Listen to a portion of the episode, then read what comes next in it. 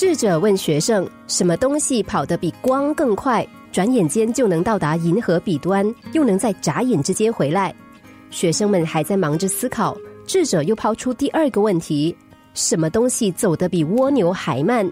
它一点一滴的前进，即使过了数十年，只能从这里走到那里。”紧接着，智者再问：“什么东西如同死水一样停滞不前？”即使已经发臭腐烂，他还是执意停留在原地。众多学生一片静默。最后，智者慎重的说出了答案：答案只有一个，那就是思想。有对情侣交往多年，最后还是以分手收场。男孩深深伤了女孩的心。尽管男的已经三十多岁了，却说我的心里还住着一个小孩。他没有变。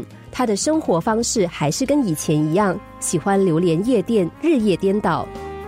常有人把我没有变当成荣耀，但是有些时候没变是一件很可怕的事。这表示我们的想法始终停留在某个年龄层，没有长大。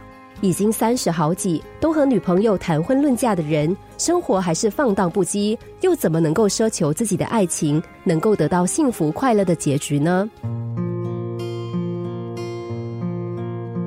很多人一听到变就觉得害怕。当然，那些美好的、善良的特质确实不应该改变。只是我们的性格之中，难道都没有值得改变、必须改变的地方吗？许多拒绝改变的人，其实只是把做自己当成借口，用来掩饰自己的懒散，不愿承认自己是一滩死水罢了。也有许多勇于改变的人，他们的思想确实比光更快速，比光更闪亮。他们一次次的在人生中蜕变，羽化成一个更成熟、更圆满的人。你的思想是否也随着年龄长大呢？改变听起来有点困难，有点可怕。其实，真正的恐怖是思想上的不变，这表示我们的思想如同一滩死水。